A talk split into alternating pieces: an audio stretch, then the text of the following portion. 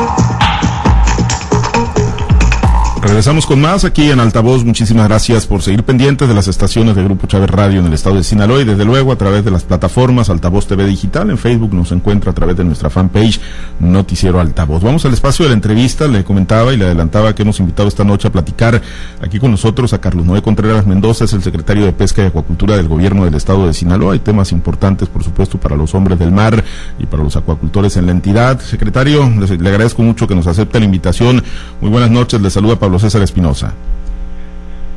Muy buenas noches, Pablo. Al contrario, un gusto estar con ustedes aquí con todo tu escuchas. Gracias, gracias secretario. Bueno, pues eh, se acabó ahora sí que, que, la veda, pero la veda electoral, ¿no? Se acabó la veda y bueno, pues retomaron actividades eh, importantes en beneficio del sector pesquero, ¿no? En, eh, con la entrega de motores marinos el fin de semana, apoyos alimentarios.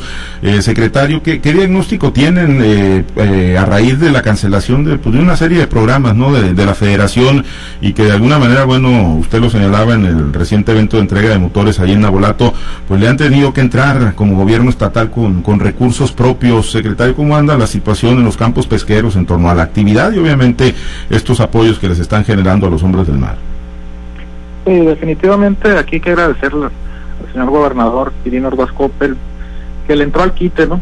Ante la desaparición de los programas federales, él tomó la batuta y, y se diseñaron programas específicos incluso que no que no habían existido en años anteriores de manera directa del gobierno estatal, como lo es el que menciona efectivamente el programa de motores marinos, donde sin venir con un presupuesto asignado del Congreso, se plantea el programa inicialmente con 100 motores, después se hace un, un segundo planteamiento a 300 y finalmente el programa quedó fortalecido con 500 motores marinos, ¿no? Con una inversión total de 44 millones de pesos.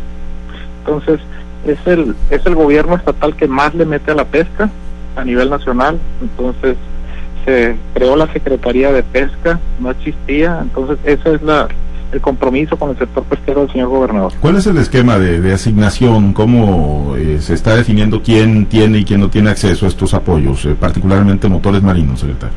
Miren, se hizo un ejercicio, una evaluación que es proporcional al número de matrículas y a la cantidad de pescadores. Es decir, federaciones más grandes pues van a tener más cantidad de motores, las federaciones más pequeñas eh, son aspiran a menos, pero hay que recalcar de todas las federaciones, tanto de Rivera como las de presas, ninguna se quedó fuera del programa, todas obtuvieron por lo menos un motor en beneficio. Eh, son, eh, y, bueno, eh, mm, en la relación que tienen y pues lo que se ha tratado de, restablecer estos programas, no ha habido respuesta favorable, o sea, de la federación. Son recursos que están generándose por parte del gobierno estatal exclusivamente, secretario. Así es, 100%. El esquema que estamos implementando actualmente, el, el productor o el pescador pone el 40% del costo total del motor y el gobierno estatal aporta un 60%. Ese es el esquema con el que estamos trabajando actualmente y eh, aquí son diferentes caballajes los que se están los que se están conveniando con cada uno de los de los pescadores de acuerdo a su actividad. Tenemos desde los motores más grandes para quienes combinan bahías y, que salen a alta mar a motores pequeños para para la zona de las presas y, bueno, eh, pues digo, eh, ¿cuál es la situación actualmente de, los campos pesqueros en cuanto a la actividad? Sabemos que la especie más rentable para ellos, que es la del camarón, está vedada en estos momentos, secretario, eh, pero, pero ¿cuál es la, situación, no? Al generar estos apoyos, otros como empleo temporal, hoy también se entregaban apoyos alimenticios, ¿no? Que se van a llevar a todos los campos pesqueros. ¿Sigue siendo muy profunda la, el nivel de necesidad que hay en los campos sinaloenses, secretario?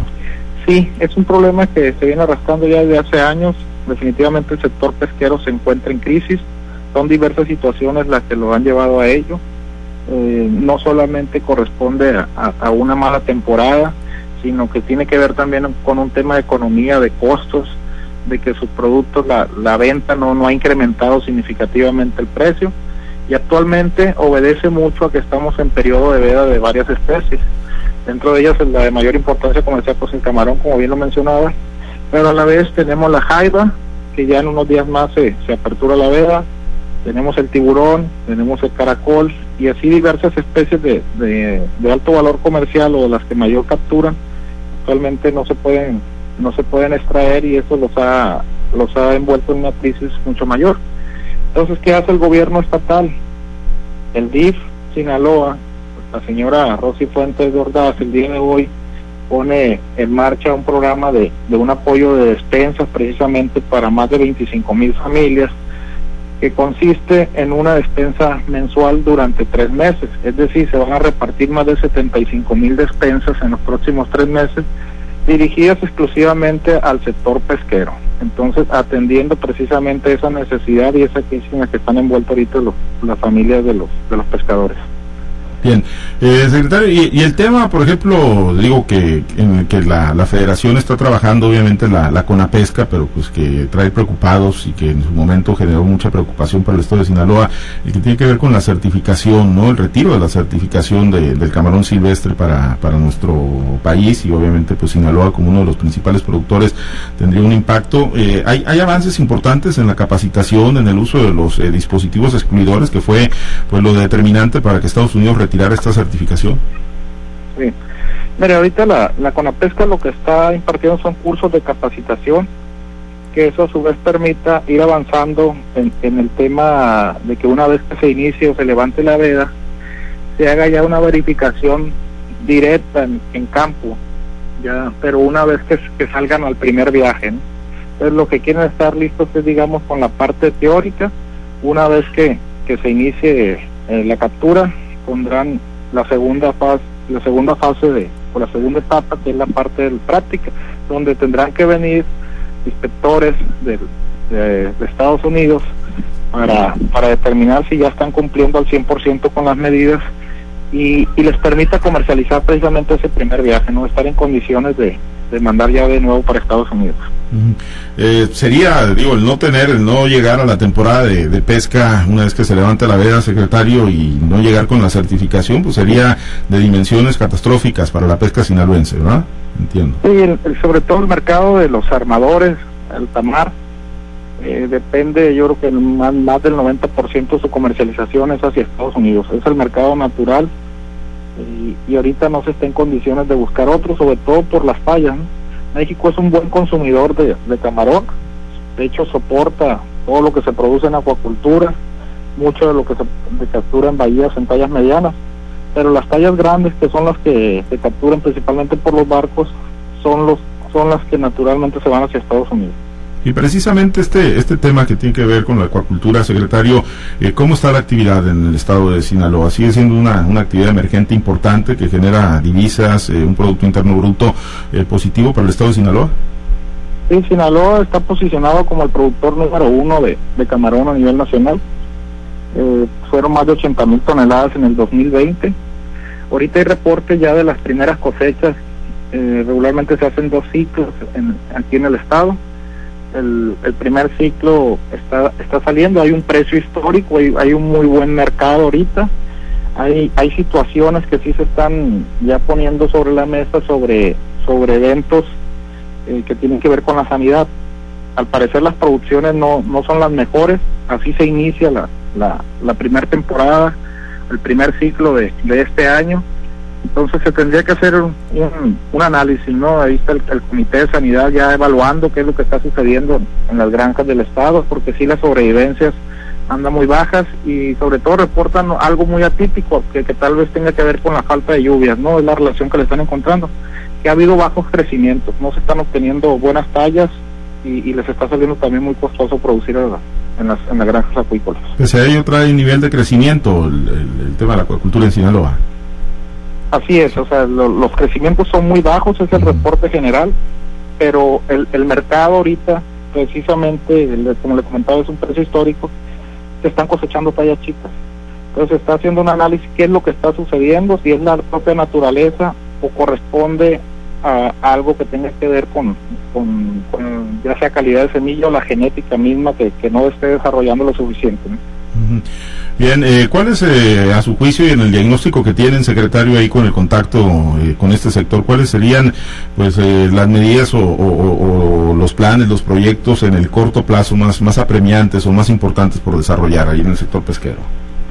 Sí, como le comento, los problemas históricos de los acuacultores han tenido que obedecen a dos situaciones principalmente. Uno, tiene que ver con la sanidad, un asunto que, que lo atiende directamente el Comité Estatal de Sanidad Acuícola y otro que tiene que ver con los mercados. El mercado obedece a, situaciones que van muy ligadas a la ley de oferta y demanda, ¿no?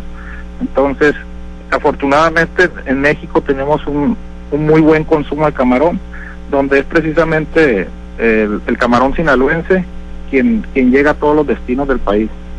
Entonces la situación, si, si me, un análisis, pues se van a iniciar ya los, los segundos ciclos. Hay gente que está ya cortando este primero por no obtener los mejores resultados y haciendo un segundo intento para ver si, si la situación mejora. Bien, eh, secretario, pues agradecerle eh, por este diagnóstico así rápido al bote pronto y el trabajo pues que ya ya se ha retomado, ¿no? Entonces, eh, pues digo, eh, de la federación eh, ni sus luces de que pueda haber o hay, o hay confianza que en el próximo presupuesto que se va a discutir por parte del gobierno con la nueva jornada de diputados pues pueda haber mayor flexibilidad y se generen esas partidas que tanto están demandando los pescadores en Sinaloa. Pues mire, eh, yo creo que de parte de lo que he escuchado en los sectores es que han tenido ya acercamiento con el comisionado. A mí en lo particular, al, tomar protesta me hizo llamada, estoy en espera de, de un acercamiento ya de, de, manera directa, precisamente para platicar o hacer planteamientos de cuáles son las necesidades reales de los, de los sectores, tanto de la pesca como de la acuacultura. Eh, esa ya es una muy buena señal. Los, los mismos pescadores y, y acuacultores han comentado que, que ya los buscaron, los armadores igual por el tema este de los DEC entonces, se, se, hay otros ánimos ya ahorita con la, con la con la pesca. Vamos esperando lo más importante, que le asignen un presupuesto y que se ejerzan de nuevo programas a la productividad. Muy bien. Pues pendientes eh, de los programas y de los apoyos y todas las actividades ahí del gobierno del Estado hacia el sector pesquero. Muchas gracias, secretario.